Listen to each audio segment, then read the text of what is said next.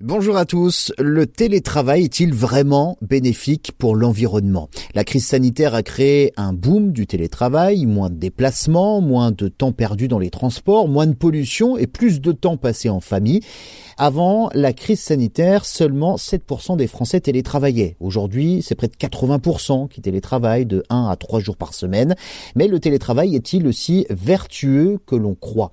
Un télétravailleur qui reste plus de 2 jours donc par semaine chez lui se déplace dans l'ensemble moins qu'une personne qui ne télétravaille qu'une seule journée par semaine.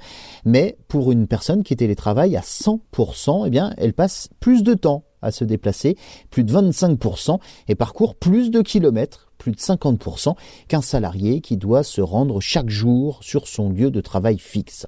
Pour la simple et bonne raison que les journées de travail à la maison représentent des occasions de se déplacer pour d'autres motifs que le travail, comme accompagner les enfants à leurs activités ou faire des courses. Les salariés qui travaillent à temps plein à domicile réalisent également 13 déplacements par semaine pour des activités hors travail, contre seulement 8 pour celles et ceux qui doivent donc se déplacer pour aller travailler. En fait, les télétravailleurs ont tendance à vivre plus loin de leur lieu de travail habituel que ceux qui doivent s'y rendre tous les jours. Ils sont aussi plus souvent concernés par les déplacements dans le cadre de leurs activités professionnelles, comme se rendre chez un client ou encore aller à des rendez-vous divers. Contrairement à ce que l'on pourrait croire, le développement du télétravail va donc de pair avec une augmentation de déplacements polluants.